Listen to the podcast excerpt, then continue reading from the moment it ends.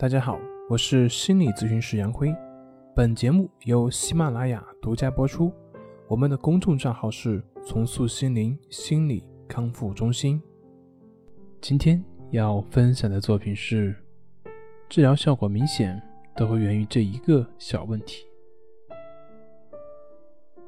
今天有学员问我，他说关系法没有用，说我已经念了好几天了，没有一点效果。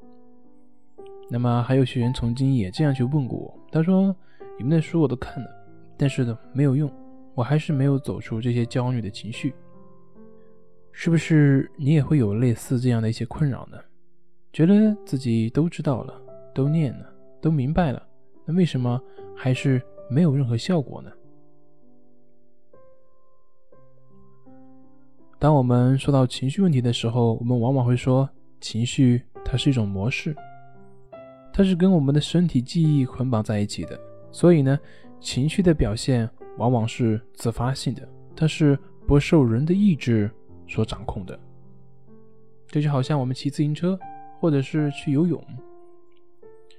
当你会骑车、会游泳，即便你是很长时间没有去骑过车，很长时间没有去下水游过泳，但是只要把你放在自行车上，你一踩就会骑。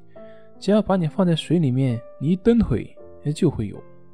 为什么呢？你在这个过程中会不会去想我应该怎么去骑呢？会不会去想我应该怎么样去游呢？它不需要的，因为这些都是你的一种身体的记忆，它会有一种感觉，就是到了那个时候，这种感觉会被自动的唤醒，就好像一个程序一样，会被自动的唤醒，它根本就不需要去思考。对于我们的情绪呢，其实也是一样的，它也类似于一种程序。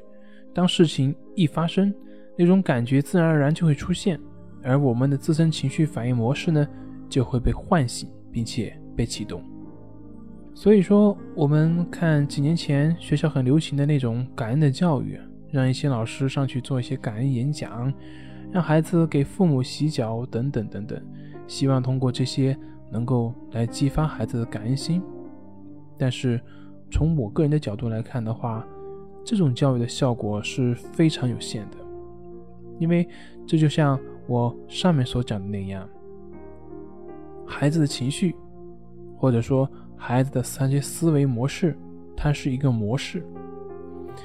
既然它是一种模式，它就不可能被一两件事情所改变，所以呢，很难起到什么效果。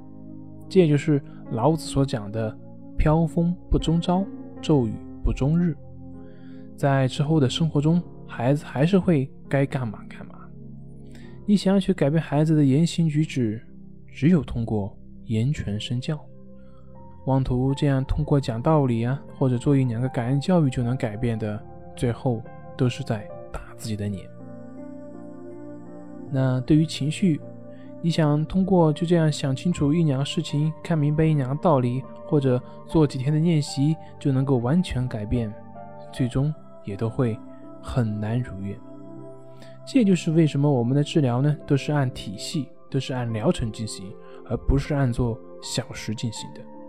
想要改变我们十几年甚至是几十年所形成的情绪反应模式，没有捷径，唯有长时间的通过不断的正确的练习。